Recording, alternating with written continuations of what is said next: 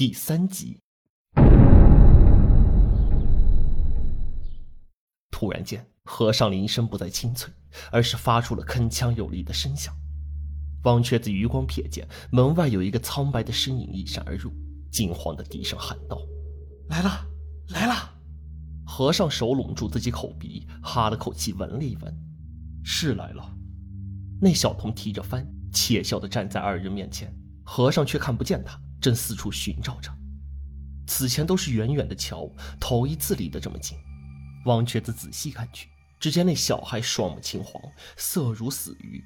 白皙的皮肤上布满了斑斑绿痕，银蓝色的血管突出的如同蛛网。我的孩子居然成了这么一个害人魔头！王瘸子心里万分恐惧。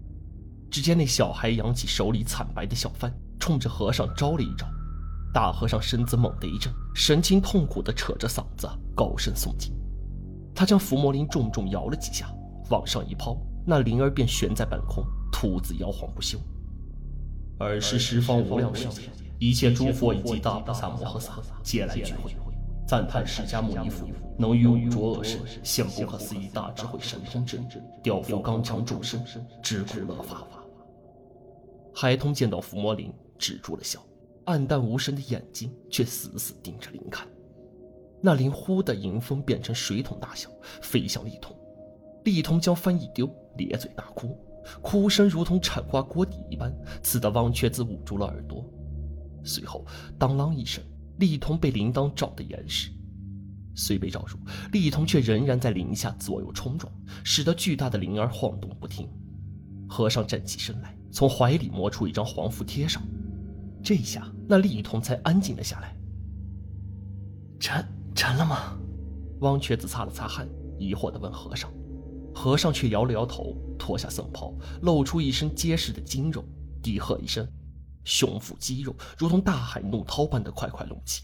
他将粗壮的手指咬破，以血为墨，在胸口倒写经文，急促地对王瘸子说道：“提起铃来。”王瘸子战战兢兢地将大铜铃提了起来，往里一看，利童被囚在林中，面色微钝，如同底部有一个透明的盖子一般，不让那利童掉出来。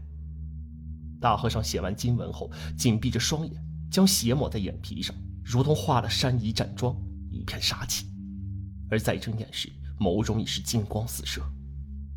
孽障！大和尚怒吼一声，撕下黄符，伸手入林，将利童倒提了起来。此时他以血精换命，开通了天眼，这才瞧得见利童。王瘸子见利童张大了嘴，怕他嘶吼，连忙捂住耳朵。却见那和尚虎目圆张，眉骨凸起，口中爆出獠牙，晃了晃脑袋，头颅变成水缸大小，将那鬼物一口吞下。汪瘸子看得目瞪口呆，这和尚怕是比利童还要凶残百倍。利童或许念及血肉之情，未曾害过自己，可这和尚，那可就拿不准了。和尚晃了晃脑袋，化为原形，对汪瘸子鞠了一躬，说道：“施主受惊了。”汪瘸子连忙摆手，连话都不敢说了。和尚穿上僧袍，捡起伏魔铃，又晃了一晃，这才说道：“收了怨气鬼，该去度枉死人了。只有这样，方可根除李童，护佑一方。施主，渡人即是渡己，可愿与贫僧一道？”汪瘸子不知如何是好，张嘴结舌道：“大，大师傅，你你你别吃我。”呵呵。施主说笑了，贫僧乃地藏王座下的摄毒鬼僧，专食害人之物，行人术之事，并不会加害于你。施主不必担心。好，只要大师傅不吃我，什么都好说。除魔须除根，这力童起初凭借的，定是由宗庙之中的阴童怨气，咱们就先除了此根。汪瘸子点点头，问和尚：“大师傅需要我做什么？”和尚摇了摇头，晃了晃伏魔铃。铃声恢复了清脆之响，和尚踏着铃声韵律，大步在宗庙之中走动起来，每一步都踏得大有讲究，如同古老的舞蹈一般，口中则念念有词，诵经不止。过了一盏酒的功夫，宗庙中就有隐隐的颤动之声自四面涌来，初始轻如蚊蝇振翅，微不可闻，霎时便是尖锐磅礴，刺耳欲聋。祖宗的牌位一块块被抖落在地上，墙上灰土块块剥落，露出墙壁的青砖，残余的灰土渐渐显现出了一张张狰狞阴寒的面孔。他们张大了嘴，双目圆瞪，似乎在无声的咆哮诅咒着。而和尚大汗淋漓，但手中的伏魔铃摇晃得更加用力，脚步虽然慢了下来，但每一步都踏得极为坚定。直到墙上灰土不再落下，阴寒面容清晰，和尚才怒喝一声，晃晃脑袋，又变成方才吞噬李童的模样。只见大口一吸，墙上婴儿面孔的嘴中便有一股股灰色的烟尘喷薄而出，被他吞入腹中。汪瘸子在一旁看着，哪一股灰烟被和尚吸干，勾勒出的婴孩面孔的土灰便会碎成粉末。很快，宗庙中烟尘弥漫，围绕着和尚旋转飞扬。斗室中如同起了飓风，刮得王瘸子睁不开眼睛。和尚额角青筋暴起，胸腹高高隆起，便吸入了所有烟灰。随后，待到墙上只剩青砖之后，和尚一拍山一样隆起的肚子，便瞬间变得平坦如初，容貌也变回了原样。和尚一摇伏魔铃，说：“得了，咱们去村里出院。”说罢，昂首阔步走出门去，方瘸子也快步跟了上去。不过才出宗庙，和尚眉头一皱，捂着肚子倒在一旁，浑身颤抖，大汗淋漓的。王瘸子见状要去搀扶，却被和尚一把推开。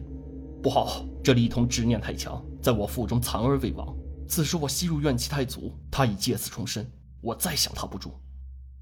话才说完，和尚双眼一翻，脊背僵直，钢针胡须根根脱落，身上的筋肉逐渐干瘪惨白。他挣扎着。将一张黄符丢向王瘸子，贴于铃上。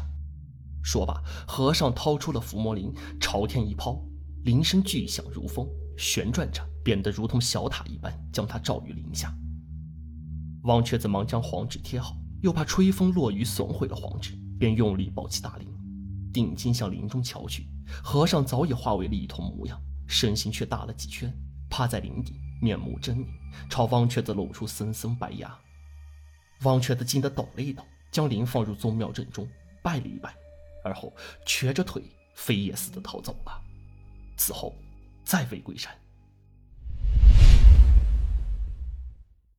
一八九九年，朱红灯竖起大旗，天下义和拳兴清灭洋。清政府派袁世敦率兵镇压，于森罗殿大败全民。马金树活捉了义和拳首领朱红灯和行成和尚，一股全民便往柳州逃窜。遁入了十万群山之中，并按柳州志所记，来到荒芜的山阳古村，只图寻得片瓦来遮雨避寒。当然，也存了卧薪尝胆、养精蓄锐，来年出山再掀波澜的念想。而村子里只剩宗庙还未完全腐朽，众人推门而入，却见一口大钟照在地上，铭文古朴，色作黝黑，影又暗青，在满是灰土的宗庙中，却没落得半点尘埃，显得有些格格不入。众人啧啧称奇，忍不住围观，却见林上贴了黄符一张，一人好奇，便伸手撕下符纸来看。旁人欲阻，却为时已晚。只听得宗内铃声大作，鼓铃猛地晃荡起来，众全民面面相觑，瞠目结舌。而旁边掉落在地的柳州通志上有这么一行话：“己亥岁，柳州天行大疫，朝发夕死，十室九病，四至七八。”城郭宜居为之空虚，而存者无食，亡者无官柄，悲哀之颂。大抵虽父母妻子，也啖其肉，而弃其害于田野。由是道路击鼓相支撑，整界者弥二千里，白骨蔽也。春秋以来，不书。